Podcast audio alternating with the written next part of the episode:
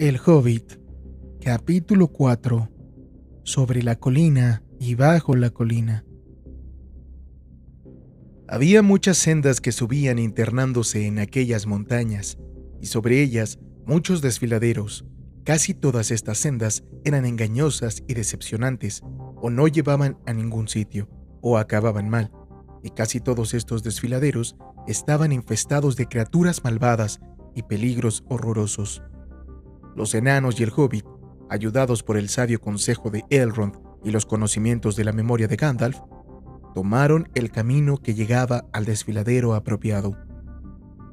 Muchos días de haber remontado el valle y de dejar millas atrás la última morada, todavía seguían subiendo y subiendo.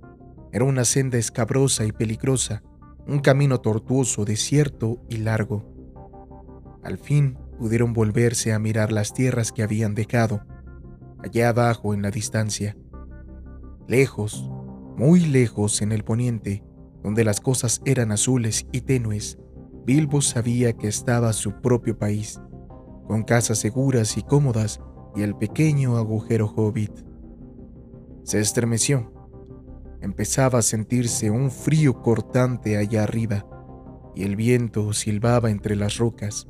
También, y a veces, unos cantos rodados bajaban a saltos por las laderas de la montaña. Los había soltado el sol de mediodía sobre la nieve, y pasaban entre ellos lo que era afortunado, o sobre sus cabezas lo que era alarmante. Las noches se sucedían incómodas, y muy frías, y no se atrevían a cantar ni a hablar demasiado alto, pues los ecos eran extraños y parecía que al silencio le molestaba que lo quebrasen, excepto con el ruido del agua, el quejido del viento y el crujido de la piedra. El verano está llegando allá abajo, pensó Bilbo, y ya empieza la siega del heno y de las meriendas. A este paso estarán recolectando y recogiendo moras aún antes de que empecemos a bajar del otro lado. Y los demás tenían también pensamientos lúgubres de este tipo. Aunque cuando se habían despedido de Elrond alentados por la mañana de verano, habían hablado alegremente del cruce de las montañas y de cabalgar al galope por las tierras que se extendían más allá. Habían pensado llegar a la puerta secreta de la montaña solitaria tal vez en esa misma primera luna de otoño. Y quizás sea el día de Durin, habían dicho. Solo Gandalf había meneado en silencio la cabeza. Ningún enano había atravesado ese paso desde hacía muchos años, pero Gandalf sí, y conocía el mal y el peligro que habían crecido y aumentado en las tierras salvajes desde que los dragones habían expulsado de ahí a los hombres y desde que los trasgos habían ocupado la región en secreto después de la batalla de las minas de Moria. Aún los buenos planes de magos sabios como Gandalf y de buenos amigos como Elrond se olvidan a veces cuando uno está lejos en peligrosas aventuras al borde del yermo, y Gandalf era un mago bastante sabio como para tenerlo en cuenta. Sabía que algo inesperado podía ocurrir, y apenas se atrevía a desear que no tuviera alguna aventura horrible en aquellas grandes y altas montañas de picos y valles solitarios donde no gobernaba ningún rey. Nada ocurrió, todo marchó bien, hasta que un día se encontraron con una tormenta de truenos. Más que una tormenta, era una batalla de truenos. ¿Sabes qué terrible puede llegar a ser una verdadera tormenta de truenos allá abajo en el Valle del Río? sobre todo cuando dos grandes tormentas se encuentran y se baten. Más terribles todavía son los truenos y los relámpagos en las montañas por las noches, cuando las tormentas vienen del este y del oeste y luchan entre ellas. El relámpago se hace triza sobre los picos y las rocas tiemblan, y unos enormes estruendos parten el aire y entran rodando a los tumbos en todas las cuevas y agujeros y un ruido abrumador y una claridad súbita invaden la oscuridad. Bilbo nunca había visto o imaginado nada semejante. Estaban muy arriba en un lugar estrecho y a un lado un precipicio espantoso caía sobre un valle sombrío. Ahí pasaron la noche. al abrigo de una roca.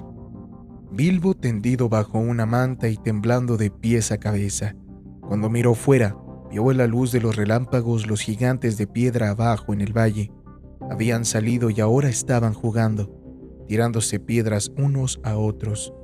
Las recogían y las arrojaban en la oscuridad, y allá abajo se rompían o desmenuzaban entre los árboles.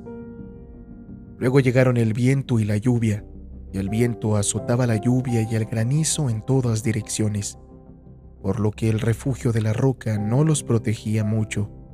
Al rato estaban todos empapados hasta los huesos, y los ponis se encogían. Bajaban la cabeza y metían la cola entre las patas, y algunos relinchaban de miedo. Las risotadas y los gritos de los gigantes podían oírse por encima de todas las laderas. Esto no irá bien, dijo Thorin. Si no salimos despedidos o nos ahogamos o nos alcanza un rayo, nos atrapará alguno de esos gigantes y de una patada nos mandará al cielo como una pelota de fútbol. Bien, si sabes de un sitio mejor, llévanos ahí, dijo Gandalf, quien se sentía muy malhumorado y no estaba nada contento con los gigantes. El final de la discusión fue enviar a Philly y Gilly en busca de un refugio mejor. Tenían ojos muy penetrantes y siendo los enanos más jóvenes, unos 50 años menos que los otros, se ocupaban por lo común de este tipo de tareas, cuando todos comprendían que sería inútil enviar a Bilbo. No hay nada como mirar si quieres encontrar algo, al menos eso decía Thorin a los enanos jóvenes. Cierto que casi siempre se encuentra algo y si se mira, pero no siempre es lo que uno busca. Así ocurrió en esta ocasión. Billy y Killy pronto estuvieron de vuelta, arrastrándose, doblados por el viento, aferrándose a las rocas. Hemos encontrado una cueva seca, dijeron. Doblando el próximo recodo no muy lejos de aquí, y caben ponis y todo. ¿Lo has explorado a fondo? dijo el mago, que sabía que las cuevas de las montañas rara vez están sin ocupar. Sí, sí, dijeron Philly y Killy. Aunque todos sabían que no podían haber estado ahí mucho tiempo, habían regresado casi enseguida. No es demasiado grande ni tampoco muy profunda. Naturalmente esto es lo peligroso de las cuevas. A veces uno no sabe lo profunda que son, o dónde puede llevar un pasadizo, o lo que te espera dentro. Pero en aquel momento las noticias de Philly y Killy parecieron bastante buenas, así que todos se levantaron y se prepararon para trasladarse. El viento aullaba y el trueno retumbaba aún y era difícil moverse con los ponis. De todos modos, la cueva no estaba muy lejos. Al poco tiempo llegaron a una gran roca que sobresalía en la senda. Detrás, en la ladera de la montaña, se abría un arco bajo. Había un espacio suficiente para que pasaran los ponis apretujados una vez que les quitaran las sillas. Debajo del arco era agradable oír el viento y la lluvia fuera y no cayendo sobre ellos y sentirse a salvo de los gigantes y sus rocas. Pero el mago no quería correr riesgos. Encendió su vara, como aquel día en el comedor de Bilbo que ahora parece tan lejano si lo recuerdas. Y con la luz exploraron la cueva de extremo a extremo. Parecía de buen tamaño, no era demasiado grande ni misteriosa. Tenía el suelo seco y algunos rincones cómodos.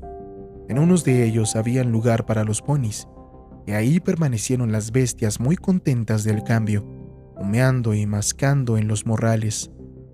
Oin y Gloin querían encender una hoguera en la entrada para secarse la ropa, pero Gandalf no quiso ni oírlo, así que tendieron las cosas húmedas en el suelo, sacaron otras secas, luego ahuecaron las mantas, sacaron las pipas e hicieron anillos de humo que Gandalf volvía de diferentes colores y hacía bailar en el techo para entretenerlos.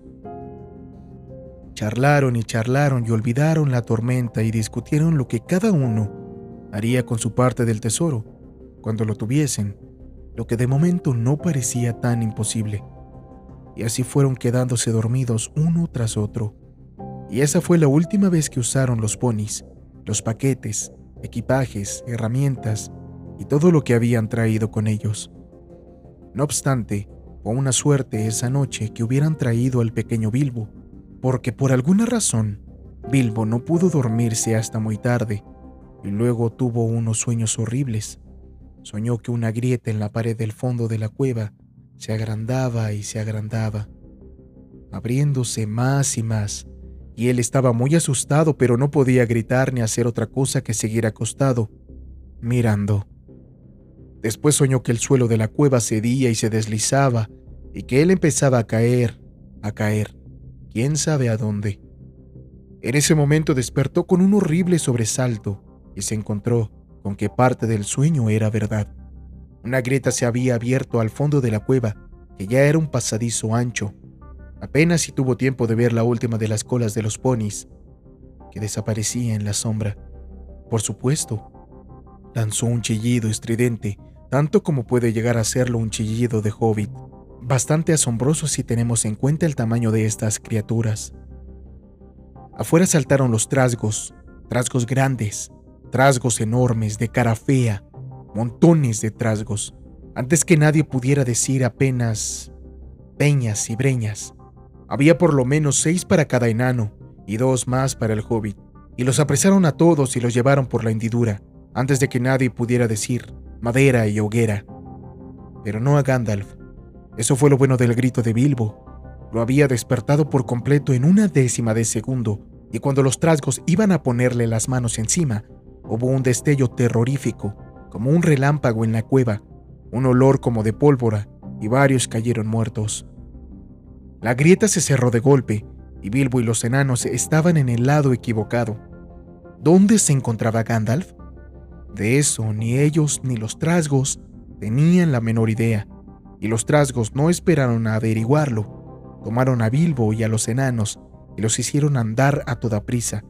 El sitio era profundo, profundo y oscuro tanto que solo los trasgos que habían tenido la ocurrencia de vivir en el corazón de las montañas podían distinguir algo. Los pasadizos se cruzaban y confundían en todas direcciones, pero los trasgos conocían el camino tan bien como ustedes el de la oficina de correos más próxima.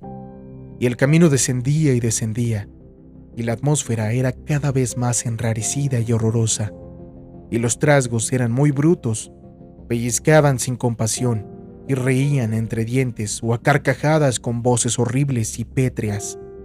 Y Bilbo se sentía más desgraciado aún que cuando el troll lo había levantado tirándole de los dedos de los pies. Una y otra vez se encontraba añorando el agradable y reluciente agujero hobbit. ¿No sería esta la última ocasión? De pronto apareció entre ellos el resplandor de una luz roja. Los trasgos empezaron a cantar y a croar, golpeteando los pies planos sobre las piedras y sacudiendo también a los prisioneros. Azota, moldea la negra abertura, atrapa, arrebata, pellizca, apuñasca, bajando al pueblo de trasgos vas tú, muchacho. Embiste, golpea, estruja, revienta, martillo y tenaza, patintín y masa, machaca, machaca a los subterráneos. Oh, oh, oh, muchacho. La cera apachurra, chasquea los látigos, aúlla, solloza, sacude, aporrea, trabaja, trabaja, a huir no te atrevas, mientras los trasgos beban y carcajean, rodando, rodando por el subterráneo. Abajo, muchacho. El canto era realmente terrorífico. Las paredes resonaban con el azota y voltea, con el estruja revienta y con la inquietante carcajada del oh, oh, muchacho.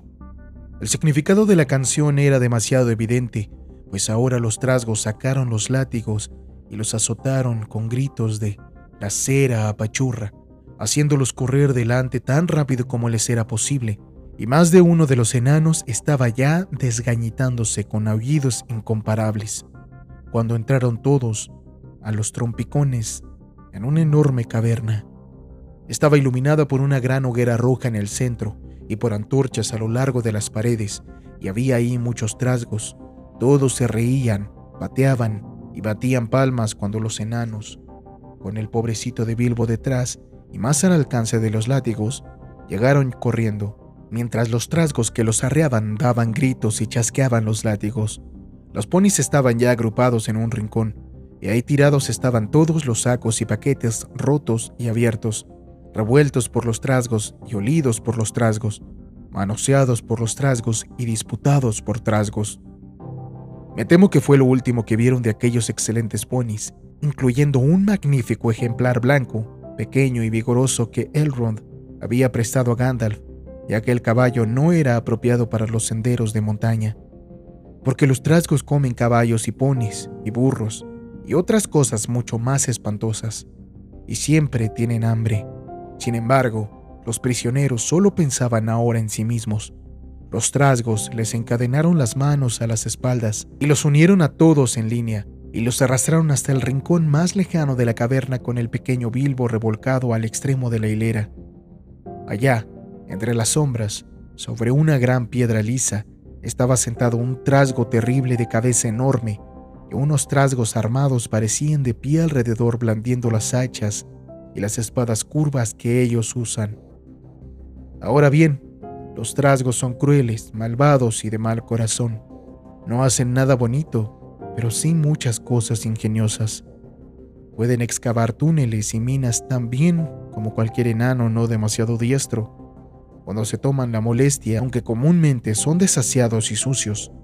Martillos, hachas, espadas, puñales, picos y pinzas, y también instrumentos de tortura, lo hacen muy bien, o consiguen que otra gente los haga prisioneros o esclavos obligados a trabajar hasta que mueren por falta de aire y luz. Es probable que ellos hayan inventado alguna de las máquinas que desde entonces preocupan al mundo, en especial ingeniosos aparatos que matan enormes cantidades de gente de una vez, pues las ruedas y los motores y las explosiones siempre les encantaron. Como también no trabajan con sus propias manos más de lo indispensable, pero en aquellos días y en aquellos parajes agrestes no habían ido, como se dicen, todavía tan lejos. No odiaban especialmente a los enanos, no más de lo que odiaban a todos y todo, y particularmente lo metódico y prósperos en ciertos lugares unos enanos malvados han llegado a pactar con ellos, pero tenían particular aversión por la gente de Thorin a causa de la guerra que has oído mencionar, pero que no viene a cuento en esta historia y de todos modos, a los trasgos no les preocupa a quién capturan, en tanto puedan dar el golpe en secreto y de un modo ingenioso y los prisioneros no sean capaces de defenderse. ¿Quiénes son esas miserables personas? Dijo el gran trasgo. Enanos y esto. Dijo uno de los captores, tirando de la cadena de Bilbo de tal modo que el hobbit cayó delante de rodillas. Los encontramos refugiados en nuestro porche principal. ¿Qué pretendían? Dijo el gran trasgo volviéndose hacia Thorin. Nada bueno podría asegurarlo. Espiar los asuntos privados de mi gente, supongo. Ladrones. No me sorprendería saber que lo sois. Asesinos y amigos de los elfos, sin duda alguna. ¿Ven? ¿Qué tienes que decir? Thorin el enano a vuestros servicios. De las cosas que sospechas e imaginas no tenemos la menor idea. Nos resguardamos de una tormenta en lo que parecía una cueva cómoda y no usada. Nada más lejos de nuestro pensamiento que molestar de algún modo a los trasgos. Esto era bastante cierto. Gruñó el gran trasgo. Eso es lo que dices. Podría preguntarte qué hacías allá arriba en las montañas y de dónde vienes y a dónde vas. En realidad me gustaría saber todo sobre ustedes. No digo que pueda servirte de algo, Thorin, escudo de roble. Ya sé demasiado de tu gente, pero conozcamos de una vez la verdad. De lo contrario, prepararé para ustedes algo particularmente incómodo. Íbamos de viaje a visitar a nuestros parientes nuestros sobrinos y sobrinas, y primeros, segundos y terceros primos, y otros descendientes de nuestros abuelos que viven del lado oriente de estas montañas tan hospitalarias. Respondió Thorin, no sabiendo muy bien qué decir así de repente, pues era obvio que la verdad exacta no vendría a cuento. Es un mentiroso. Oh, tú, en verdad, el terrible. Dijo uno de los captores. Varios de los nuestros fueron fulminados por un rayo en la cueva cuando pintamos a estas criaturas a que bajaran y están tan muertos como piedras. Tampoco nos han explicado esto. Sostuvo en alto la espada que Thorin había llevado, la espada que procedía del cubil de los trolls. El gran trasgo dio un aullido de rabia realmente horrible cuando vio la espada y todos los soldados crujieron los dientes, batieron los escudos y patearon. Reconocieron la espada al momento. En otro tiempo, había dado muerte a cientos de trasgos cuando los elfos rubios de Gondolin los cazaron en las colinas o combatieron al pie de las murallas. La habían denominado Orcrist, hendedora de trasgos, pero los trasgos la llamaban simplemente mordedora. La odiaban y odiaban todavía más a cualquiera que la llevase. ¡Asesinos y amigos de los elfos! Gritó el gran trasgo. ¡Acuchíllenlos! ¡Golpéenlos! Muérdanlos, que les rechinen los dientes, lleven los agujeros oscuros repletos de víboras y que nunca vuelvan a ver la luz. Tenía tanta rabia que saltó del asiento y se lanzó con la boca abierta hacia Thorin. Justo en ese momento, todas las luces de la caverna se apagaron y la hoguera se convirtió en una torre de resplandeciente humo azul que subía hasta el techo, esparciendo penetrantes chispas blancas entre todos los trasgos. Los gritos y lamentos, gruñidos, farfulleos, chapurreos, aullidos, alaridos y maldiciones, chillidos y graznidos que siguieron entonces eran indescriptibles. Varios cientos de gatos salvajes y lobos asados vivos, todos juntos y despacio, no hubieran hecho tanto alboroto. Las chispas ardían, abriendo agujeros en los trasgos, y el humo que ahora caía del techo oscurecía tanto el aire que ni siquiera ellos mismos podían ver. Pronto empezaron a caer uno sobre otro y a rodar en montones por el suelo, mordiendo, pateando y peleando, como si todos se hubieran vuelto locos. De repente una espada destelló con luz propia. Bilbo vio que atravesaba de lado a lado al gran trasgo. Modo de asombro y furioso a la vez, cayó muerto, y los soldados trasgos huyendo y gritando delante de la espada, desaparecieron en la oscuridad. La espada volvió a la vaina. Síganme a prisa, dijo una voz fiera y queda, y antes que Bilbo comprendiese lo que había ocurrido, estaba ya trotando de nuevo, tan rápido como podía, al final de la columna, bajando por más pasadizos oscuros, mientras los alaridos del salón de los trasgos quedaban atrás, cada vez más débiles. Una luz pálida los guiaba. Más rápido, más rápido, decía la voz. Pronto volverán a encender las antorchas. Espera un momento, dijo Dory, que estaba detrás, al lado de Bilbo, y era un excelente compañero. Como mejor pudo, con las manos atadas, consiguió que el hobbit se le subiese a los hombros, y luego echaron a correr todos. Con un tintineo de cadenas y más de un tropezón, ya que no tenían manos para sostenerse. No se detuvieron por un largo rato cuando ya estaban, sin duda, en el corazón mismo de la montaña. Entonces Gandalf encendió la vara. Por supuesto, era Gandalf, pero en ese momento todos estaban demasiado ocupados para preguntar cómo había llegado ahí. Volvió a sacar la espada y una vez más la hoja destelló en la oscuridad. Ardía con una furia centellante.